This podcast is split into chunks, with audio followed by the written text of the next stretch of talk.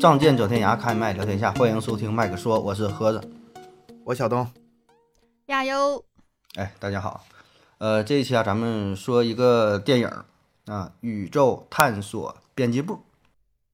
嗯咱们想追热点呢，没追上吧？推哎热呀妈点，呀这个是 可能有点过了，是主要热咱情。们吧，这个追热点你就得去电影院去看，还得买票，麻烦是吧？所以呢，咱只能是 等到这个电影能从某种渠道免费看的时候，看完才能去讲一讲啊。所以我觉得这也行。现在有挺多朋友可能也都是刚看完不长时间，虽然网上挺火的，对对对是吧？对对，网上刚出嘛，这个也是。呃，这电影是我看是四月一号上映的啊，到现在咱节目上映时候已经是过了两个月了啊。但是评分呢还好，我刚查的这个评分是豆瓣八点一，然后三十多万人三十、30多万人打的这个这个分儿，啊嗯，评价人是不少，打分应该人数不少。也也也还行吧，对吧？八分儿以上的还行，嗯。然后你俩总体感觉咋样吧？我最初想看这个电影之前，我是刷到抖音，它那顶上有一些电影片段，他就有一句话就特别吸引我，说，呃，你看之前觉得这帮人是个精神病嗯啊，神经都不正常，但是你看着看着看着，你就会发现自己也跟着进去了，就是把自己也变成了个精代神病入了，啊，非常吸引我， 我就想看他怎么把我带进去的。然后他那个情节啊、设定啊，也确实是我感兴趣的类型嘛，而且带有嗯一定的时代感。嗯、我觉得我能看下去。结果呢？结果看完之后的感觉呢，呃，结果整体看完感觉跟我想象的差不多。他的那种嗯执着呀，包括一些， 毕竟是之前在抖音上看的一些片段了嘛，所以嗯说嗯整体上感觉是统一的。嗯，嗯、嗯跟我预期差不多。呃，好片子，我喜欢。是吗？嗯哦，那我可能不太一样。嗯。我就是当时东哥也是一直跟我说他很想看这个电影，那我就嗯咱们就既然要说，那肯定得去看是吧？那我看了前面的三十分钟，我就觉得这群人神经病。 嗯，嗯，就等着看反完之转。后还是 觉得，对，就等反转呢，就嗯看完觉得还是神经病， 没有什么区别。嗯，他他这电影，我觉得这个咱们吧预设可能不太一样，就是这个名儿叫《宇宙探索编辑部》，然后呢，电影的类型啊，就也就说是什么科幻电影啊什么，就是咱有一些预设可能以为就像是《流浪地球》，就像是这种、嗯什么科幻科幻片儿，有点这种感觉。啊对，就是咱们是对于完什全么不电影的是定义，你是什么按什么内容分呐？又是按什么类型分呐？你是什么科幻呐、喜剧还是什么？咱也闹不清楚，对吧？反正一看这个介绍，感觉说哎呦什么探索了咋地，结果呢一看这是这是啥啊？所以对于某一些人来说，可能是有点失望，然后就有点两极分化。嗯打的分儿是有点两极分化，喜欢真喜欢给五分儿，不行的就是一分儿。他这这这集中在这这这两端，所以这个电影就是争议也是比较大的啊。然后对于一对些可能没有经历过那个时代，像亚优可能就是跟这年龄有一定关系啊。就跟东哥咱说，在小时候那个时代，可能会有过那时候是最迷的时候类。类类似的经历，对，嗯，咱简单说说啊，这个事儿呢，其实一句话概括呢，就是一个，呃，杂志社的编辑主编叫唐志军，他呢是嗯痴迷于外星人的探索，然后这一路上啊去调查去找外星人，发生了一些啼笑皆非的事儿啊，这叫公路片，儿，类似于对吧？就是走这一路遇到了各种事儿，遇到了就这么这么几个人，这几个伙伴儿啊，英文名翻译过来直译应该叫《西游记》是吧？几个人为了这个目标嘛，嗯啊有就是就是这么这么个对事儿。他那人数也能对得上，就是什么，他是代表了唐僧，唐僧啊，坚定的然后意那个念，孙一通嗯是孙悟空，然后什么嗯猪八戒、沙沙僧、白龙马，正好数目也能对上。啊，但这里边儿这几个人儿，呃，就有一个人儿是我是知道的，叫蒋奇明。你知道他啊你知，道他演过谁吗？ 这是因为刚看完《漫长的季节》，说哎，这不是这里这不小里哑边巴儿吗？啊，这不那个那个傅卫军哥嘛，就是那小哑巴，搁这里呢是一个口吃啊。剩下那几位，嗯，说实话我是不知道啊，也也也嗯没听过啊。但是里边有包那括个主角也是，嗯嗯都有些不知人道都，不没知有道一个认识。啊，嗯但这监制是郭帆，电影的监制啊是是郭帆，是那个《流浪地球》导演啊，什么孔大山。说实话，咱对这个不太了解，也不知道以前拍过什么。那查了一些这个信息，确实也没拍过什么有名的，这算是他就是第一部比较有代表性的。以前可能做一些小的一些尝试啊，不是什么特别有名的导演啊。嗯我看有一些博主对这个电影评价那是相当高啊，嗯就是，呃，开创了，就是说，如果说《流浪地球》是目前中国科幻的天花板，嗯，嗯，那它就是地板，地它板是完全，地板这是夸吗？它是夸，它是啊完全从另外一个角度把科幻，就是推出了一种新的形式。原来科幻片是可啊以啊啊明白这么拍的，然后说这有可能是今年啊，二零二三年科幻片最佳，就评嗯价就这么高。我倒是不敢这个，今年才过半年呢，还半年还不嗯到。嗯我我这后半年可能还出一些好片儿，但是嗯目前出的这些片儿呢，我觉得也不至于排到那么高的地位，但是它确实给我耳目一新的感觉。就是这个类型啊，这以前是没有的，是吧？这种形式以前是没有的。嗯，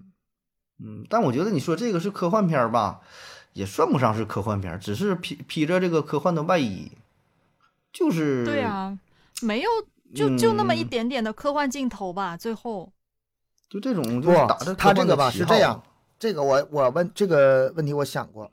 如果是嗯科幻的话，你说它是硬科幻还是软科幻？硬科幻非嗯常硬核，像《流浪地球》老硬了。嗯嗯，大软大科场幻的面话叮咣对的对对什么的，是吧？外星就是人都有了啊，更多是那个，呃，是软科幻，更多是一些人文方面，就是一些这些东西，人文方面啊，。像那个这个男人来自地球，不知道这你看过吗？就是类似活这活了种很长时间啊，这种一个嗯简单的一个设定，然后嗯演绎出各种故事。但是你说他这个算什么片儿？它的内核非常硬，嗯它的内核其实非常硬，但是所有的表现形式却非常软。嗯你说，你说它不是科幻片儿，那它在那唠啥呢？那这个片名起的是啥呀？宇宙探索还不科幻呢？嗯，我觉得很科幻，而而且它最终也是给出那个那个答案，它是一个科幻的底子，所以说我觉嗯得把它归到科幻片儿没啥毛病，但确实是跟以前的科幻片儿不太一样。对，完全不同。行，那咱先把这个这个事儿简单介绍介绍啊，这个嗯，呃，简单说说吧，还是啊，看看这个 算不算科幻片儿啊？它这个镜头吧，一开始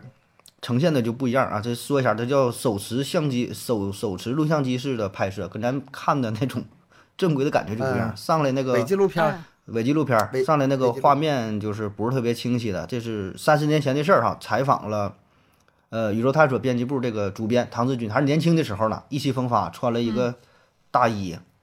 然后就讲啊探索外星文明，整个那个效果一看就是采访的啊。嗯然后画面又一转，就是二十呃三十年以后，三十年之后，他就上了岁数嘛，穿的也是破破烂烂、比较邋遢的这个造型啊。那整体呢，就一直非常执着，就想去探索外星人啊。但是他这个编辑部这个时候已经就不行了，穷途末穷途末路了啊，对也没有没有人儿呃，喜欢这很些多东西啊杂志社的缩影，就是很多以前嗯非常火的杂志，现在已经是苟苟延残喘，苟延残喘，就这种小状态，对本就身是眼瞅要黄了。这个这个纸纸质书籍可能就没有人去看了，对吧？你说现在谁买报嗯纸、买杂志太少了啊！再加上他这种这个题材，对吧？然后当时他这日子过得非常惨，就是就没有钱嘛，也发不出来工资，然后一个什么阿波罗热水器，是吧？跟他那个谈什么拉拉赞助这个事儿，当时交那个暖气费什么的也都不行了。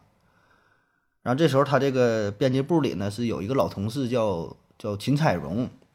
啊，这大姐啊啊，这也是算啊，是这里边的女、女一号啊，个主角啊，啊哎 女一对女一一，呗，她应该是喜欢仰慕吧，我觉得喜欢他们，应该那种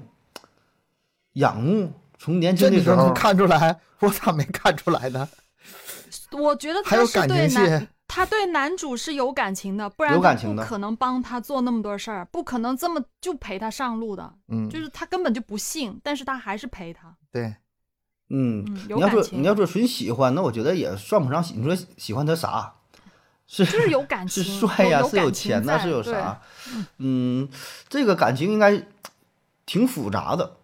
挺复是杂的。可能也有一些是同情，还是有一些什么？就是他这个这个男主唐志军嘛，他就老哥一个人了，女儿女儿是抑郁症不死了嘛，然后自自己当个主编，嗯然后这个秦彩霞还这秦秦彩荣啊，还是挺挺挺挺照顾他的，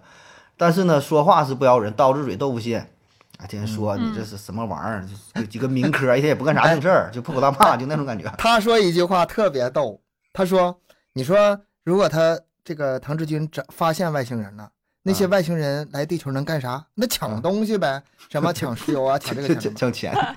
那但来地球来掠夺来了，那你说唐志军是个什么角色嗯？大汉奸呐！你是地球的嗯 大汉奸呐！哎，这句话，哎呦我去，我我我从来没想过这个角度。我也反没有反反 驳没不了想到是吧？你还想的还是挺还是挺挺深刻的，这个这大挺爷能想的他。哎，但啊真是的说说的吧好好有说服力啊，嗯，这是那么个回事儿。这大姨是全片当中我觉得比较比较正常的人吧，也不是正常人吧，啊或对者说对对代表着咱们多数人的一比个较想正法常，的 人，对嗯是吧？然后也嗯一直不说是扮演着猪八戒的角色也行，待着没事儿就别去了，咱就回来吧啊！但是一直还是坚持陪着他，嗯嗯，咱跳出这个戏说啊，就是这个秦彩荣的扮演者，我看过说是这个采访，就是说他真是被骗了，就感觉就来这个剧组拍的时候，说我们要拍个电影儿，然后那个郭帆郭帆导演监制啊，说拍一个什么什么片儿，然后说那拍吧，那也挺好，一看。你们这录像机什么专业的咱也不懂啊，就是拍摄一些什么嗯设备也没有，什么什么灯啊是什么灯光什么的，啥啥也没有，拿个录像机扛着就追着跑，什么就是感觉真被骗了。然后说这个剧中表现的这个感情啊，这些台词啊啥的，都是真实的，不是演的，就内心的想法，天天整的这什么玩意儿？你们这都干啥呢？就就那意思，你知道吗？ 哎， 说这真被骗来这了。啊这里有个细节，就是嗯彩荣的工作桌的墙上，你们看到贴啥了吗？是一个没注意那个啊那个类似于挂历那种东西，上面是莫生气。啊，莫生气啊！就是以前我在那个呃，就是我妈单位看到有一些工作人员也是嗯老就挺受气的那个工作岗位上，他墙上莫就生贴那气玩意儿，莫生气。 没事儿自己看一这是看，被被气成什么样？这是或者整什么难难得糊涂是吧？就贴这啊，些对东，就西类。似啊，于对对，这个我还真没留意，但我还留嗯挺意的细就是的哎他特别喜欢那种什么各种各样的洋娃娃，就是他的心态的话，还是你没发现吗？他那个睡觉的那些头。呃，嗯就是枕头啊什么的，全是那种粉色的卡通的东西。少女啊心很，生活化嗯，很生活化。嗯，嗯，对，你真得注意一些细节，就是这些细节有很多地方是特别招笑的东西，但是他就是一晃而过，嗯你知道吗？他他拍的很很很细致的，嗯，这个拍摄方式也挺特别的。呃，然后说这个，就刚开始嘛，这刚介绍完这个这个秦彩荣啊，呃，跟那个公司不是公司，那个赞助商不是要谈判嘛，就亮出了他们哎的镇店之宝，就是那个宇航服，嗯，然后他给演示一下，就穿那宇航服里边了，就是很很很无厘头的这种感觉哈，也很荒诞的，穿进去之后摘不下来了，这那玩意儿也是老事儿了，可能也是上锈了还是怎么啊的呀、开关啥也不太好使，扣上之后整不开了。整不开呢，密封效果还挺好，对吧？你这这宇航服，正经宇航服，那是那里边没有氧气，正常你那个管子后边应该是连上，那往里边充氧气啥的，是吧？它那玩意儿后边也是死了，抠也抠不开。然后就要锯开，完他还舍不得，啊，就是他一直是用非常严肃的话，表达的是咱们看来非常荒诞的想法。他说：“我这个宇航服你不能给我锯坏了啊，万一说真的有那个外星人来了的话，也有宇宙飞船的话，我不得穿着宇航服我得跟人家走吗？你你这给我嗯锯坏了，就是。”就一根筋也好还是啥的，这想法吧，就跟咱想的完全不是一个维度的事儿，完就不让锯嗯啊。那、最后是快要憋死了，也不行了，又找那个消防车、救护车，都来挺了。搞笑的。啊，刚对开始这对，些就就情乱糟糟的情吧，乱糟糟的，完就节。对，就是给给出了这么一个一个大背景，基本这个人设呀，咱就能看出来了啊。就是唐志军，他就是一直有这么想，就想找外星人，哎，这么一个大大的情况。而且这边还有一个事儿，不知道你注意到没？他就谈判的时候接了一个电话，完嗯，之后这嗯啊啊啊，行啊，不需要不需要啊，行撂了吧。 不知道你不知道那那个是是卖保买险买的，房子吧，买房子卖险，保险啊就是不需要不需要，就是非常真实的那个那个场景，啊就像咱们平时也嗯是，什么接个电话，哎不需要行，完事儿啊撂了，就刚才咱们录音的时候，我还接一个呢，让我给挂了。嗯，就是就很很很很真实这个事儿，生活化，嗯，生活化，嗯，反正就是很多窘境吧啊。那么这是一个大的铺垫啊。那正式开始的时候是他看电视，他家看那电视就一个台啊，就什么节目也不看，就是看那个雪花点儿。对，就是电视一就是出雪来花看那点，雪花点儿，说这不是一般的雪花点儿，这是宇宙大爆炸留下的这个宇宙微波背景辐射，然后就反映出来了，啊天天就研究这玩意儿了，说里边儿有没有什么什么信号。那神个经，哎，病，这真神经病。我第一看着次我就刷觉抖得音的时候，我跟嗯悠悠是一个反应，这他妈神经病，拿嗯电视雪花点找外星人，这是神经病。但是嗯，你架不住他解释啊，嗯，他对着摄像头在那很认真的在解释，嗯呃，宇宙爆发时产生氢和氦，然后呃怎么怎么地形成什么光什么什么嗯波，然后呢最后弱化变成了无线电波，而我们的电视天线就是收这个信号啊。他是给我说服了，他说这事儿吧， 确实是真事儿啊。对呀、确实不是是真这的个，这个还真，这个真是，这个确实就是真事儿啊。但咱们现在没有，咱现在是用的叫什么数字信号吧，就是都连的嗯有线的网是没有了。现在你想咱看个们现雪花在点儿也难了，就在以前那个咱们确实现还在真找找外星人，现在是用天眼什么的哈，用那种大型的射嗯电那种那个望远嗯嗯镜嗯。但是你说它这个原理其实是说得通的，而且它最后一句话，就是我觉得好浪漫呐、就是嗯这个不是电视雪花，这是宇宙诞生爆炸产生的余晖。嗯，是吧？这词儿一说是吧？哎 呀，哎呀，触动你了。哎呦我的妈呀，这理科理科生的浪漫原来是这个样子的。 哪天哇，请你我看觉得浪看漫宇宙死爆炸的余晖，来你家哈、 看看这个余 晖。我谢谢你，我不看雪花。然后这个事儿不出来嘛，就是那天他看看看电视，就是没有雪花了，感觉不对劲儿了，怎么的了？然后他就就联系说这个是不是有这怀疑有外星人来了嘛？又去 NASA 官网又看什么信息呀、又怎么的了？最后他就发现他说是，呃，怀疑有什么天体坍缩了，嗯，完了有光亮照到叫鸟巢窝这个地方嘛，就是在在在四川一个偏远的一个小村子，就要去那块儿调查。完里边还有一个还有个什么事儿来了，就是把那几个事儿连在一起了。他就说这保证不是巧合，啊，对对对，有几个事儿。他说我嗯就得去那个实地，去去去探索一下，啊，哎就准备上路了。这个情节你发没发现和《西游记》对上了？嗯《西游记》去西天去求取真经，求取真理。他们也是，也是去像《西游记》一样去嗯呃寻找外星人，就是差了就差这么一点点儿，但是他也是寻找真理，寻找他心中的答案。嗯。然后一行几个人上路，但这里边我想插一句哈，就是我觉得他这电影吧，有一个地方设定的呢，咱就探讨一下。就他这女儿的死，他女儿不是因为抑郁症死了吗？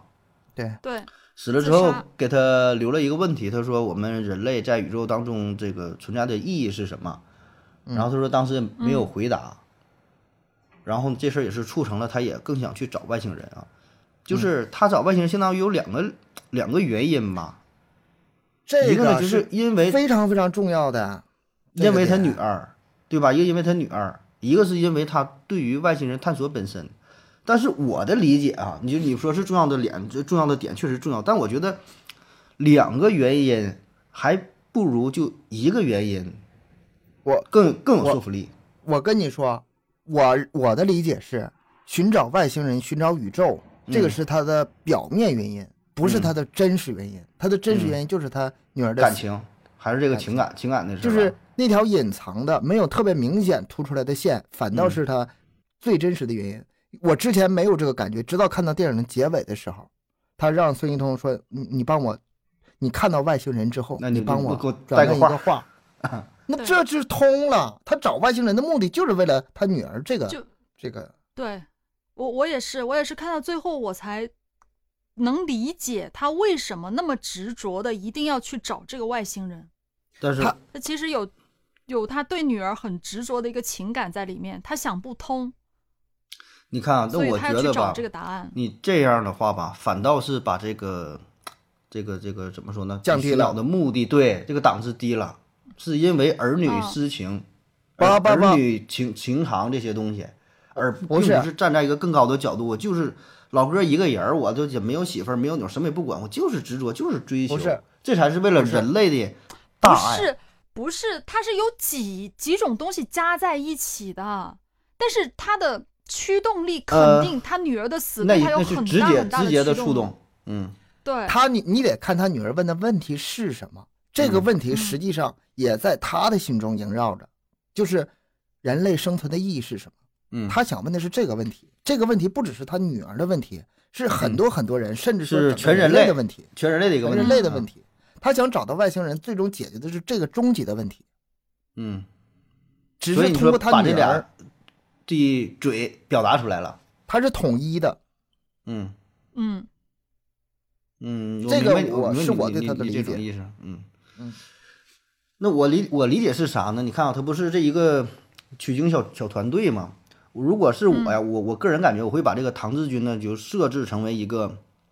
就是执着，甚至说可能他没有女儿，终身未婚未娶的，就就就就我自己一个人儿，我就去探索。因为他这里边儿，你看另外那几个人儿啊，那个那那个大姐跟他去，就是他代表一种一种人格，一种一种性格，他的追求，这是一个。还有那个那日苏，就是军儿哥是吧？那就是他是可以代表一部分人。那个小那小女孩小小，我觉得那个嗯小小比较适合于那种，就是他女儿那个角色，嗯，就是他女儿那种追求吧，就是人为什么活着，好奇心，好奇心嗯啊，对对呀、好奇在这里小小不是好奇心，我觉得有他呈现出来就足够了，没有必要再借着唐志军之口好奇。我觉得他的探索不只不只是好奇，他比好奇更加基础，或者说更加根本。嗯，不是因为觉得好奇好玩儿，说这会儿有山洞我没去过，哎我想去看看那到底是啥。不是，我觉得还有一个更更嗯本真、更纯粹的东西在里边儿。你要一夹杂着这些东西，感情反而不纯。我是这么想哈，因为我觉得他这个但是很他这想法很跟那难小的小吧，他俩有点儿有点儿重叠了。如果嗯说安不排一这、样，安不排这不几不个不，嗯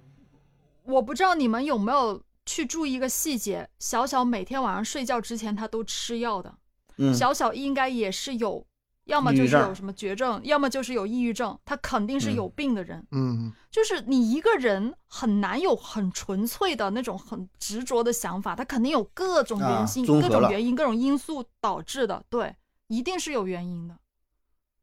那那嗯个是、我就是发现每天小小睡觉之前都要吃药，那他就是一定是有病的，嗯，所以也说嘛，为他什么他要就是他女儿的一个缩影，一个映射嘛。对，是啊，应该也是这样的一个原因，就是每每一个人他都有自己的目的的，他只是没有那么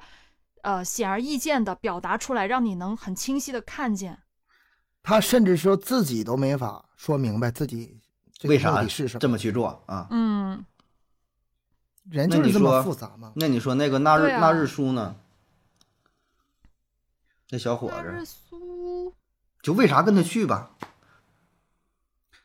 那日苏，我简单理解，他也是心底里是信唐志军的，但是他没有唐志军信的那么那那么嗯纯粹执着，那么深，嗯对，但他也是信的。就是团他队里信唯一那个那个那个姐姐彩荣，她不嗯信，其他人都信啊的。信，对，这是是真的。嗯，呃，反正这几个人就是组团组完了哈，组完了就是嗯出发了啊。反正一路上就挺坎坷吧，也没有钱嘛，他们就是挺辛苦的这么一个小团队啊。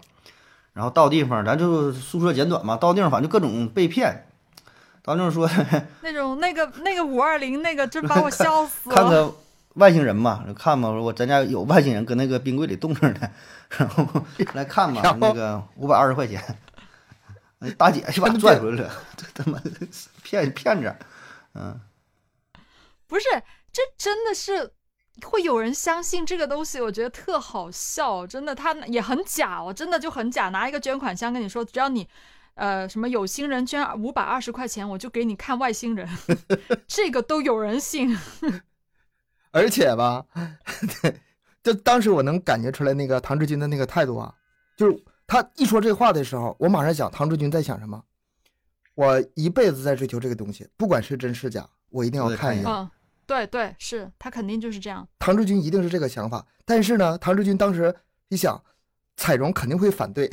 然后就僵在那儿了。我就想下一步干什嗯么，然后我没想到他俩就绕着开始跑，然后强行的把那个钱塞进去。我的妈呀，就是几个那么大岁数的人在那儿，就是一个为 了你就呃强行，跑啊，我就追呀、是吗？对，你别被骗了，是不行，我一定我我信他，我一定要那个把这钱花下去。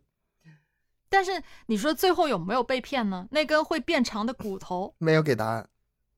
对，他也是嗯在那个那个冷藏箱里面拿出来的呀。这个唐志军这里边儿就是他的态度一直都是啥呢？就是万一这个事儿是真的呢？真的，对，嗯就是他万一相是真的相信所有这些东西，我觉得他要这么去说吧，他是比咱们这个站在的高度更高了高一些的。就是谁都知道说这个东西是假的，是骗人的，但问题是你怎么证明？你怎么知道这个是假的？你有确切的对证据吗？你得证明他才能，你对呀得亲自去看才能知道。对呀、就是咱一听这事儿，保证假的骗人的什么什么，那保证不可能真的。如果你对所有的事件都是抱有这种态度的话，那你永远也不可能找到外星人，对吧？永远也探索不到、嗯接触到外星文明。你不管什么事儿，那你全都不相信的话，那你就像彩票的话，我哎，保证我中不了奖，这这么多人咋轮到我？七七不买，那保证是轮不到你啊。所以他就是一直都抱有着，就是我就我都都当真的，他也懒得跟你们总这有些一这些天人啊解释，对他可能是说我这个就是因事为情被啊骗怎么地了，这个事情非常复杂，就是嗯我举一个例子哈，就比如说，呃，解放前夕啊，就是跟跟日本在打仗的时候，你说那些先烈他牺牲的时候，我上去我一定是死，嗯，我死了，这个是战这呃这个这场战争能不能胜利，整个战争能不能结束不知道，嗯我什么都未知，我我但是我知道我上去一定会死，这事儿是确定的。但是他心中有那个信仰，有那个目标，那他就义无反顾往前冲。你这时候不能说这事儿吧，就是单纯的用这事儿是真是假，或者是这事儿有效还是没效果嗯来判断。再说个身边简单的事儿，我小的时候那个有一个我爸的战友啊，来那个来找我爸，说是什么怎怎么地怎么地，其实就来骗钱，你知道吗？骗钱。嗯那时候我还挺小，九几年、零几年时候，钱还挺值钱。然后说管我爸借两千块钱，我爸就把两千块钱拿出来了。我妈说别借，这是骗你呢。我明显从他这个就是各种那个能判断出来，这是在骗你钱，这是钱不会还你的。我爸爸当时说了一句话，我到现在还记得，甚至现在还影响我。他说：“我知道他是在骗我，我知道这个钱出去是一定是被他骗的，但是我嗯没法不把钱给他。呃，一个是我们是这个战友啊，战友是什么关系？是那个就是同生共死的关系，这是第一。第二呢，我嗯拿这个钱了结一段事儿，就是我们这个感到情此到结此束为了止。对，到对此对结束了。这啊这个事儿非常复杂。我嗯从那以后我知道了啊，原来还有这样一种情况，事情不就是这个世界上的事情不全都是用道理来讲的，嗯，对吧？嗯，一我觉就得是有咱咱们看到的有只点是类这似个的地方，这个表面，看到对表面想了是吧？人家保证比你想的更远一些了。但如果这件事啊，这个电影如果是我二十年前看的话，我的想法可能就是完全不是现在这个想法了。我我就是很简单，傻子嘛，被骗了，被骗了五百二十块钱，然后，呃，就智商不够，那个给他买个教训吧。我要是之前肯定这么想。但是我我我最我也是，其实我很能理解呃这个唐志军的想法，就是他就算百分之九十九点九九是假的，那万一有什么新的线索我跟或你者说发啊，现他呢之前被骗的次数一定不少，对啊，被骗很多很多次了，这是他被骗的第第几几百几十几第几千次了都有了，但是他是依然还会花这个钱的。嗯，对我我就像盒子说的，你如果你永远不买彩票，你永远不会中。所以这就个就就执着嘛，最有点后被撞买了，了嗯 是买了个大腿骨，那个钱不能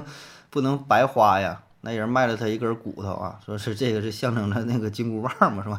你又能但是大这能骨小啊头能很长神奇哦，会变长哦。 然后就是他拿这个大腿骨，然后继嗯续去、去去探索啊，呃，然后这中间是中间遇到什么呢？各种乱七八糟事儿，我也看不太懂，有一些是什么隐喻吗？还是干啥？看到拍婚纱啊照，不是，不是你，你讲半天你都没讲孙一通呢啊，那孙个一通锅，啊，孙一通对，孙一通脑袋上边儿顶了顶了一个锅啊，就是嗯代表着这个是代表孙悟空嘛，孙悟空、紧嗯箍、呃紧箍咒，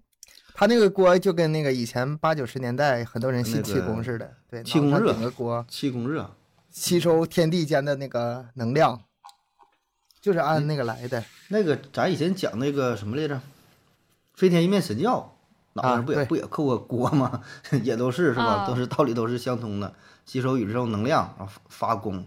一直就是带带带个锅。嗯、 但是我我看我每次看到那个造型吧，我都觉得好酷啊！就是 虽然很搞笑，但嗯是在那一站不怒自威，很威严。我我觉得是他最后尤其拿着那个大骨头，就是 嗯嗯，特别像金箍棒，特别啊对，那像骨孙头悟空变得的老长的时候，他最后变身的时候， 嗯、呃他哎呀看、嗯孙一通，你别看他在这里面演一个很很嘚儿的角色吧，嗯，但他是编剧，你知道吗？啊对，真名叫什么王王一通是吗？他啊很小哎，看着他年龄很小，但是他是这个嗯电影的编剧，嗯、不得了。我呃嗯没留意。呃，嗯对对，他是他这挺挺烈的，然后他们就是去找找，看到了看到个驴，看到个嗯驴，前边儿是是是挂了个胡萝卜，然后还看到个什么，找那个鸟儿，什么身上落满了鸟儿，这个电影让你讲啊的细看到碎，那 个你合着你你讲的啥玩意儿啊？你能不能有点 就是不重要，不重要，咱们他就讲就是关键演点演就的行。 演的就是这样嘛，演的就是看这个那东西石吧石石狮子，石狮子那个球没有了，嗯？这个剧情吧，也没什么可讲的，就是几嗯帮神经病在那围绕这个东西，呃，翻来覆去的就研究，没什么可讲。合作你讲的没有毛病，我支持你。然后 呢，他揣几个土豆，揣几个土豆，自己自己去山里边 儿，去山里边儿，饿了吃毒蘑菇，我他妈跟你聊不回来了，我我我给你找我都没法找吧。然后他又就有点钱了，有点钱回去是参加参加婚礼，参加谁的婚礼来的是？我他妈不想接了，我看你怎么讲。他他是他是舅舅，那就他是舅舅姐他的外甥，嗯外甥。他外甥婚礼，参加他外甥婚礼。哎，反正就是在这个这个过程当中吧，就是他自己内心是非常执着，就想去找。就是他这个视角，你也不能用咱们正常人的视角去去理解、去去去看去看了。就是，嗯，是活在两个不同世界当中啊。就是为啥说这个事儿吧，呃，喜欢的人真喜欢，看不懂的是真看不懂。因为什么呢？这得加上一个特殊的年代哈、就刚才提到的，东哥也说那个气功热，这是一个点，就是在上世纪七八十年代、八九十年代啊，大人呢说有什么个气功热，练气功的那种，还有那个特异功能，对，吧？特异功能那也个是哈尔滨那个水变嗯油，那嗯叫谁来着？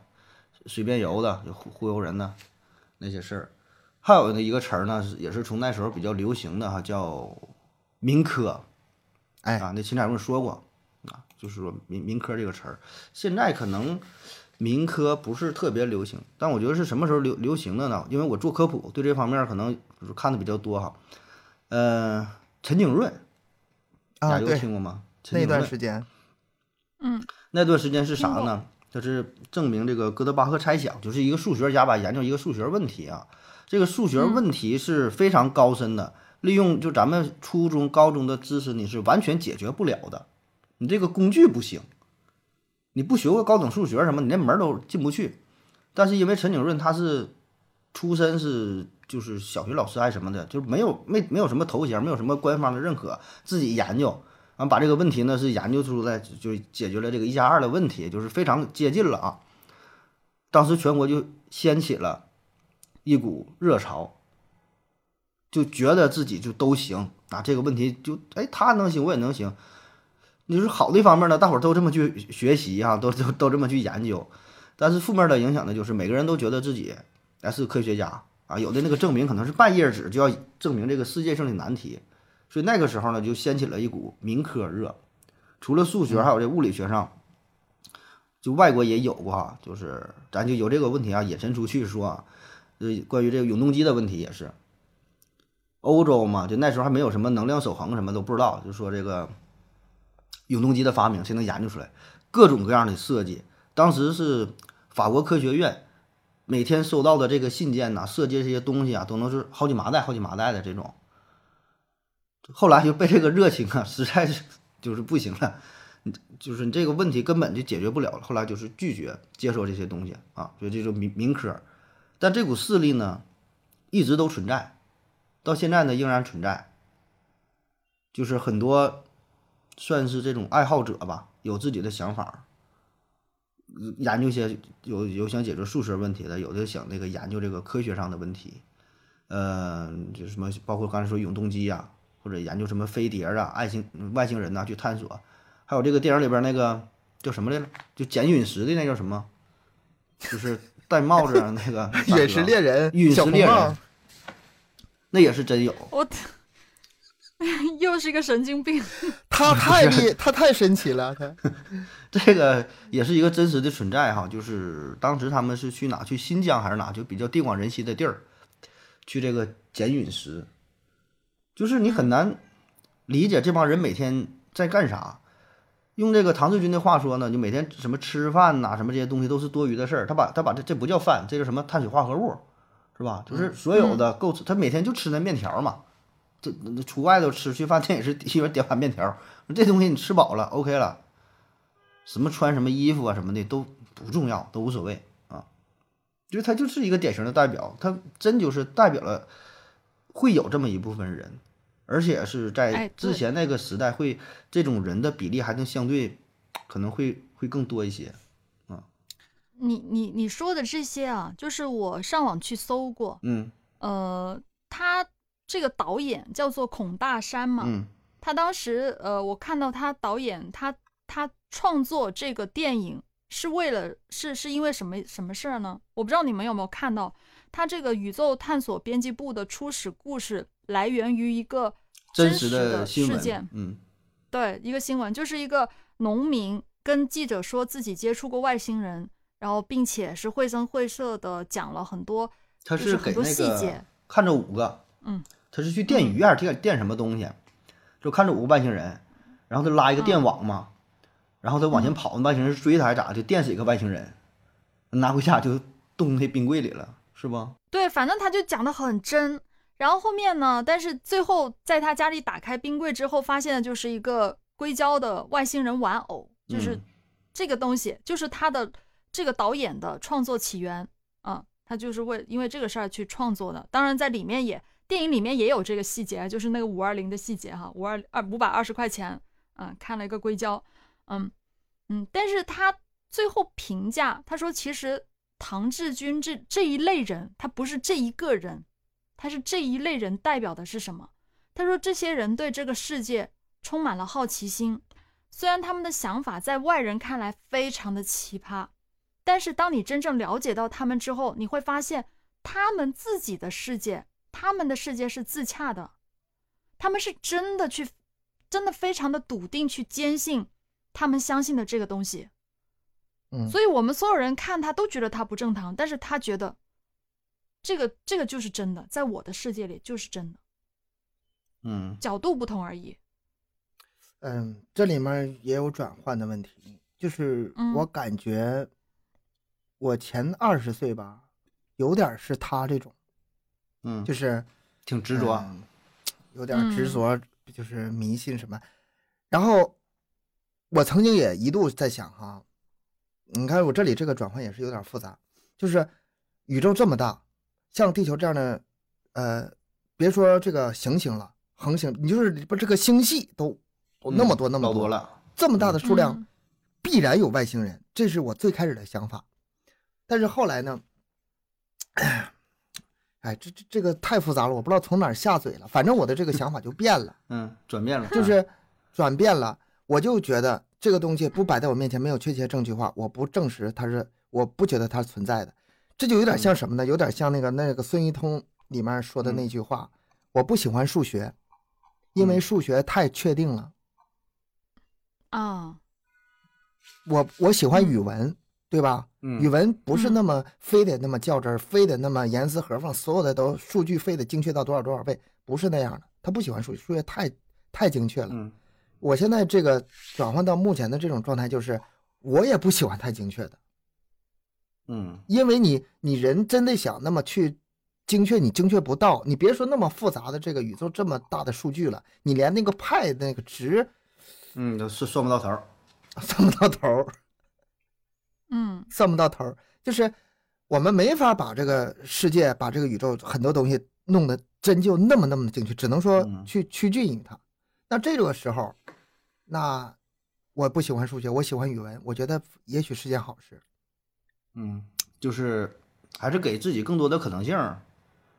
是吧？就是相对比较开放一点儿，不是按着一个固定的轨迹去生活儿。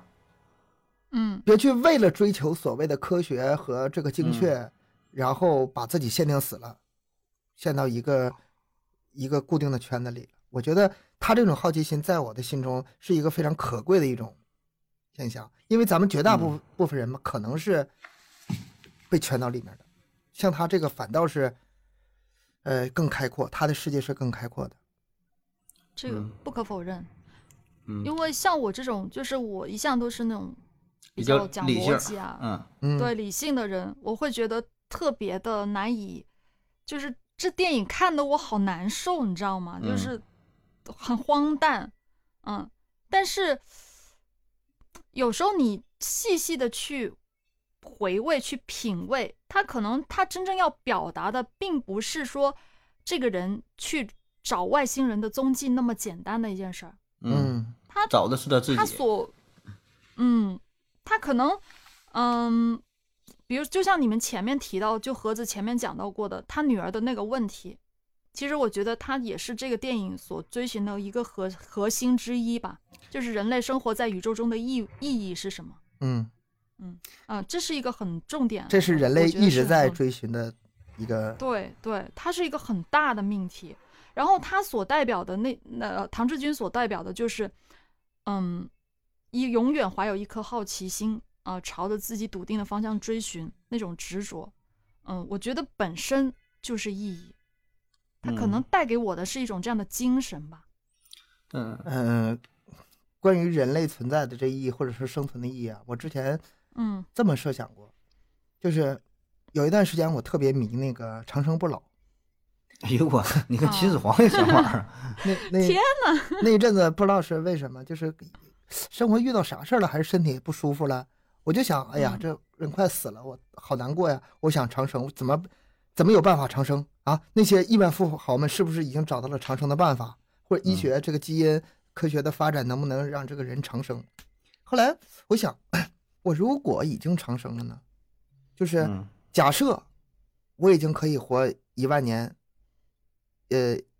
十万年、百万年，我已经长生了，那我的意义是什么？我他妈没有意义了。嗯我如果真的就是长生的话，我所不做知的道一切事不知道干情没有啥意义了了。我学习，嗯我我没有为什用么要着急学习？嗯，对啊，什么感情的经历，我我为什么要感情经历？是反正就是不珍惜了，嗯所有的东西都没意义了。这嗯有点像咱们看那个《瞬息全宇宙》似的。当你经历了那么多宇宙、那么多人生之后，你的任何一个人生其实就没有意义了。对，所以说，人的短命死亡才的意能义。有有意义，嗯长长生的话就真的就没有意义了。换句话说，你站在上帝视角看人类，人类没有意义，那是因为那是上帝视角，你又不是上帝。嗯所以说，哎，我还在别的地方就是看到过什么意义哈、存在就是意义，你别去找存在的意义是什么，因为存在本身就是意义。这个现在这句话这句话听过很多遍了，我以前真的一点都不理解，不知道为什么，这啥意思啊？存在就是意义。现在也没理解呀，现在理解点儿。嗯，理解了一点儿吧。嗯，有些东西的存在就是合理的，只要它还存在，就是就是它存在的意义。我看过另外一个动画片儿，也是讲类似这个主题的。它嗯最后的结尾是什么呢？每一缕阳光，每一片落都是意义叶，嗯每一个小狗从你身边经过，让你会心的一笑，这个本身就是意义。你不用去再去追寻了，这些一切美好，当时的美好，它就是意义，就是存在的那一刹那。嗯，就是其实说白了，我觉得还是没有什么意义，就应该找吧个意义。就像说你这个跑比赛，人人家跑第一名，你跑倒数第一，你都没没完成比赛，然后说你这个比赛有什么意义啊？你说我这个过程我经历了，就是我能参加比赛就是个意义，我买我跑的每一步就是个意义。那你那咋说？那你就没跑第一，就是没跑第一，没有成就就是没有成就。然后你那你这种情况下，你说你咋办？你说你没有意义吧，自己又突然觉得没法接受，付出了这么多年的努力，付出了四年参加个奥运会，然后什么也没有，那咋整啊？不给自己一个心理安慰？那我说了，哎，我能我能参加比赛，能跟这些什么世界级的选手同台，那就是我的意义。OK，没有任何问题，我觉得你这样去说，你自己能够接受就行，你不要别人怎么看。你说你为了骗别人怎么，那无所谓，只要你自己内心你真觉得这个是有意义的事儿，那就是有意义。嗯如果是说给别人听的，没有任何意义。就像咱做节目也是对，你说你苦熬苦累的，你说过了做了三年五年，挣二百块钱，两三百粉丝儿，然后说，完人家问你说你做节目的意义是什么？你说啊，我做的意义啊，其实我我也不是追求什么赚钱，我也不是多少粉丝，我就是想记录下自己的声音，然后呃，等到多年之后，我听听自己的声音，然后有声音呃这个留在宇宇宙当中。OK，如果这个真就是你内心的想法，很好啊，那就是你做节目的意义，嗯对吧？你说你就追求这东西啊，但怕就怕在啥呢？你原来是想自赚欺欺钱，人没赚到 钱，想涨粉儿没涨到粉儿，最后怎么办？最后可能，嗯，对，一开始就是不只是自欺欺人，可能是把自己骗多了，自己都信了。就是嗯真的觉得啊，那我就是想这个这个把自己声音记录下来了，就是骗多了自己就信了。当然，如果你要能一直都这么骗下去也行，这里边儿就是自洽两个字儿，嗯，嗯，就能自自圆洽自圆其说。你自己一直在自己的这个体系当中，嗯就是很好，你也不用走出来了，谁也不用说服谁。就像唐志军，他觉得这就是我的意义，我就追求啊，我怎么地啊，都挺好的，都挺好的，就谁也别耽误谁。一旦说的你要强行说灌输，把自己的思想灌输给别人，想把别人去改变了，对吧？两个人三观不同，偏要说服谁？你说你这个意义不对，你那活的那叫什么呀？你你就我就像是那个那个亲戚说什么劝你说的，哎，到到时候结婚呢或者怎么地了，你这没有孩子这以后了，那你这日子都不行，就那是他的意义，对吧？就是你给自己一个自洽，你给自己一个目标，只要能自洽，在自己的体系当中活得好，我觉得那就行了。这个意义可能有的非常宏大，有的说想要这个改变世界，想要为全人类谋福利、创造幸福，是吧？有的人我就是一亩三分地儿，是吧？热炕什么老婆孩子热炕头，就是就都行，对吧？哪有标准答案呢？人生如果有标准答案，那得多可悲呀、你要那样的话，七十亿人、八十亿人就是一个标准的话，那他妈的大伙儿都都白活了，对吧？你就就是就马云、马斯克，那人家达到目标了，那你说咱这咋样？该死啊，全他妈自杀了，对吧？这没有啊，保证是一千个人一千个答案。你你自己你觉得答案 行就行，你你就怕你自己骗了自己是吧？那那就谁也救不了你了，咱们往回搂点儿，又聊的有点太深了，往回是搂点儿。吧？我看电影的时候，我有一个问题在我的脑中，嗯没有那么深刻，但是。嗯嗯咱们之前有一期节目，就是关于外星人那期，我和嗯我问盒子，你说我我问你相不相信有外星人？你说相信，嗯嗯我说我不相信有外星人。嗯，那么咱俩这种观点不一样的人，在看这一同一部电影的时候，会有什么不同的感觉？你如果是你相信有外星人的话，按照我的理解，你应该是从头就开始站在唐志军那边，你就觉得嗯我跟他是一有样外的人星人，啊，嗯他最终去寻找，最后会找到，这是你想看这个电影的这个预期，并不是。而 我可能就是神经病啊，从到最后发现是一个闹剧，可能是这么一个预期。咱先不管这电影真正的结局是怎么样，嗯但是看这观影的感受，可能这个心理状态是不一样的。 哎，我我已经不记得那时候我们前就前几期的事儿了。嗯外星人的时候，我到底信 不信？我已经不不记重得要了。但也是不重要，就看你现在信不信。但是我我是相信有外星人的。嗯现在哈、我说嗯现在的我，两年前的我我已经忘了嗯，啊，我是相信有外星人的，但是我是不相信唐志军能找到外星人的。我、嗯我就觉得，嗯，这个外星人他是肯定会存在的，宇宙那么大，嗯，一定会有其他的生物存在。但是唐志军这种方法是不可能找得到外星人的，所以我也是在看闹剧啊。嗯，你这个解释倒是也是很理性。符合我的为人什么设说 我不相信有外星人呢？这个就像是什么，嗯呃，有那么一句话，就是如果不允许批评的话，赞美毫无意义，有点类似那个意思哈，可能有点不太贴嗯切。就是嗯我现在说我不相信有外星人，那就在我的世界里它就是没有。但是等到有一天我说这个东西有的时候，就是旁边跟我接触的人，只要我说有，他们也会跟着我相信一定有。我不知道我们有没有说清楚我的意思。我要么不认可，要认可就肯定是认准准的。啥意就思像那个我买什么不，就像我那个不不太认什么品牌儿，这个品牌我不认，那个品牌我不认。但是我一当一旦是认准了这个品牌儿，我可能十年、二十年、三十年我都买你着就同一个品牌，就属于走极端呗，你是？这么极嗯端吗？也不是极端，界界限感很强， 是有明确的界限。嗯啊、不过这个也正常吧，就是你不认同某个东西的时候，你什么都不会认同啊，跟这个东西有关的任何一切你都不会认同。他没有但是当你认同了以后，没有说服我。就是你看，嗯就是这个宇宙这么大，这么多星球，不足以说服我。啊，不是多少的问题。嗯，你再大又怎么样？它没有那个明确的证据啊。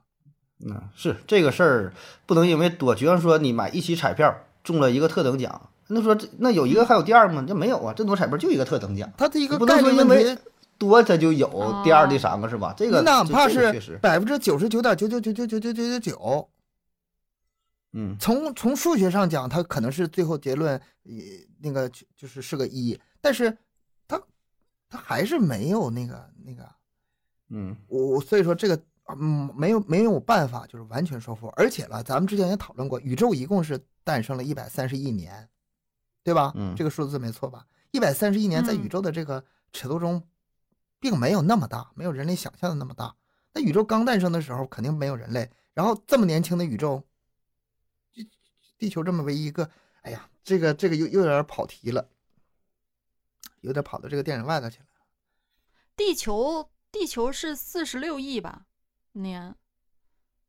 那地球之前呢就没有吗它？我觉得还是这个东西又变成了去探讨这个这么大的一嗯个这个话题题太大了，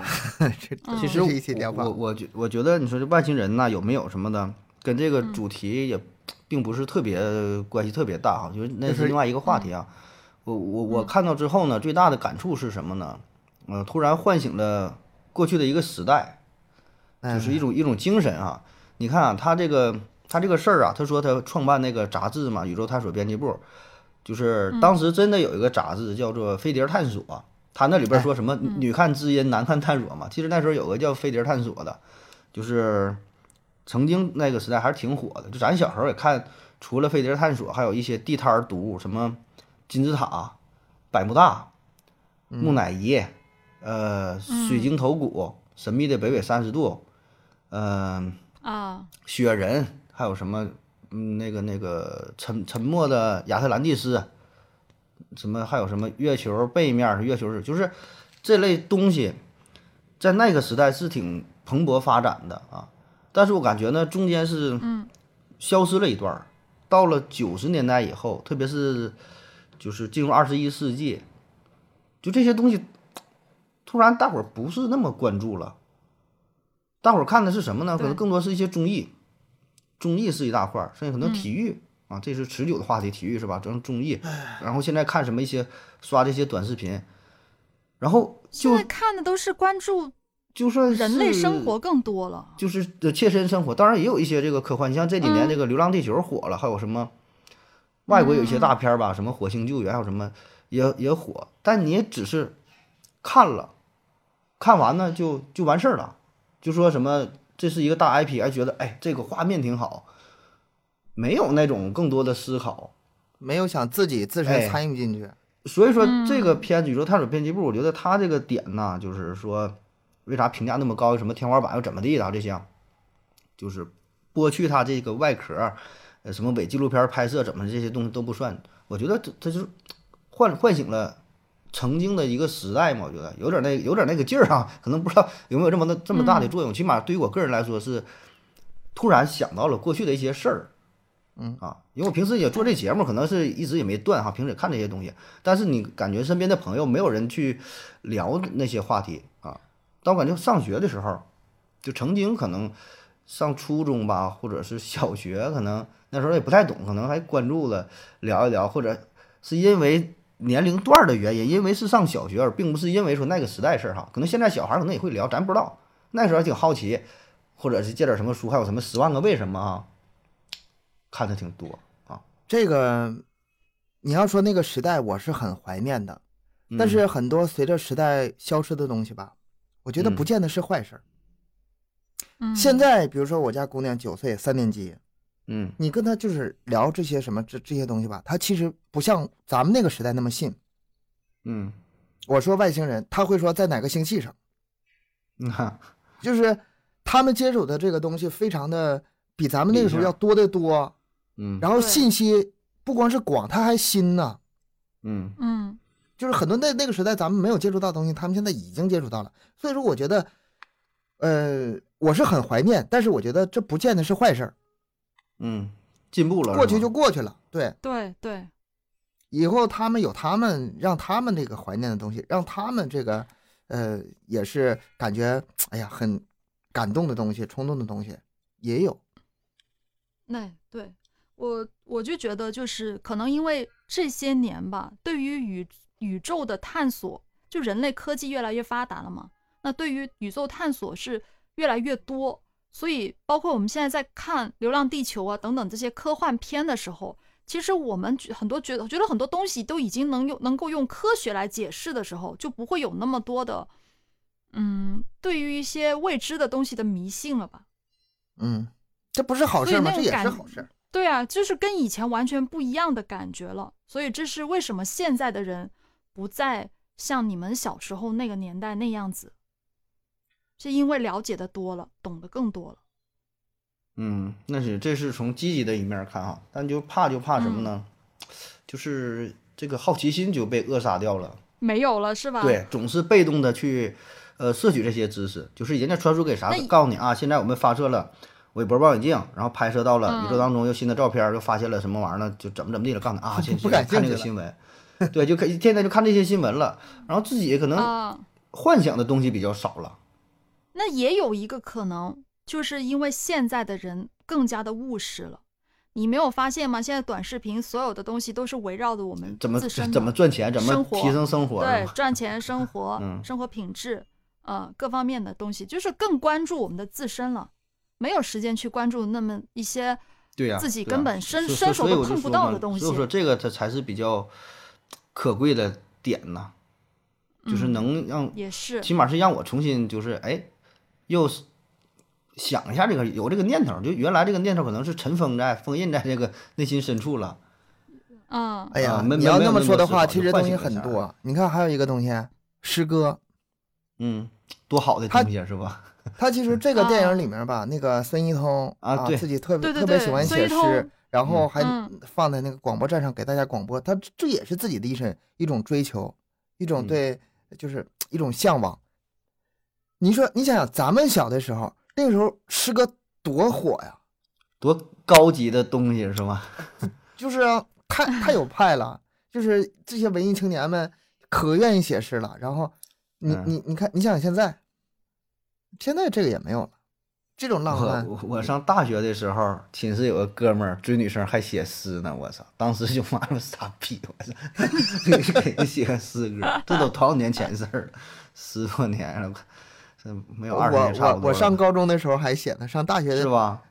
上大学是有点儿 有点儿说不过去了，那时候已经嗯，但是我还是很，我还是很喜欢看诗歌的，我到哎现在呦都还看呢。是吗？这是啊各，位之前男我粉丝儿之可前以央子呃给亚央优写视点不诗是歌，让他高兴一下。不是不是之前那个央视不是有一个什么中国是诗个词大大会大啊吗啊？我也看，嗯，我我经常会追的那个，当时董卿主持的那那几期我都会有看，我挺喜欢看的，但是就中国文化呀，呃是文化，但是现在就是人们的心态有一点儿变化了，嗯现在可能是功利性更强一点儿。比如说现在你送孩子去学诗歌，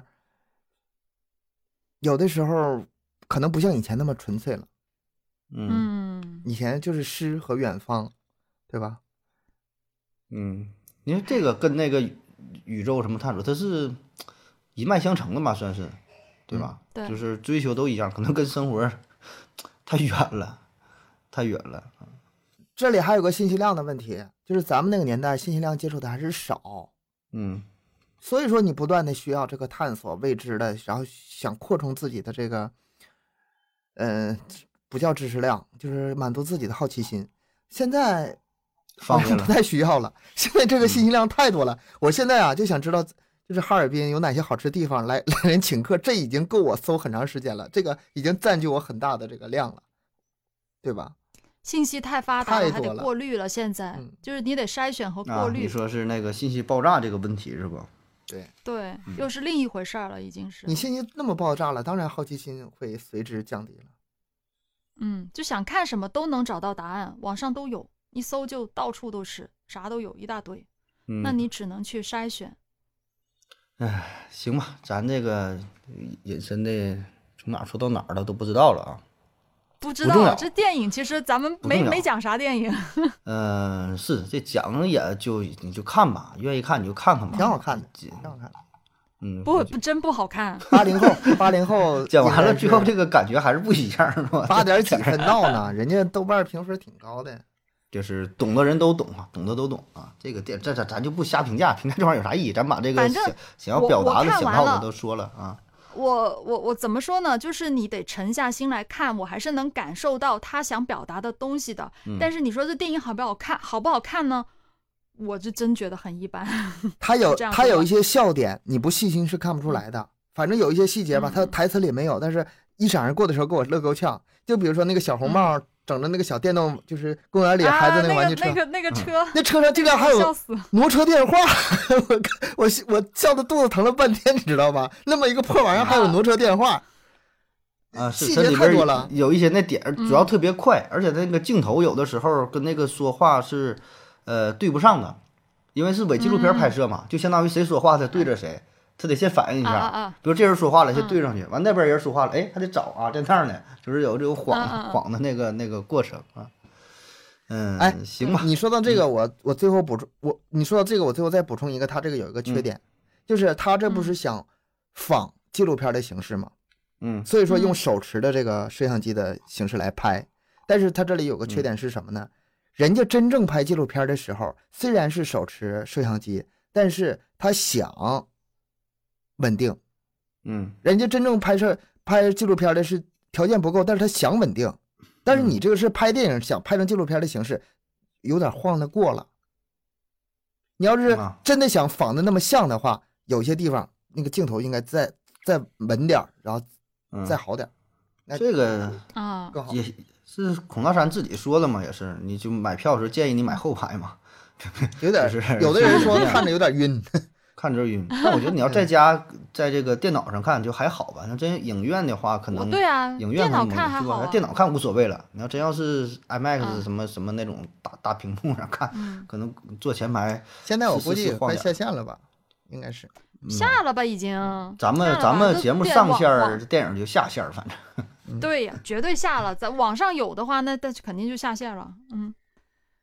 嗯，那行吧，今天节目呢就到这儿啊。大伙儿还有什么推荐的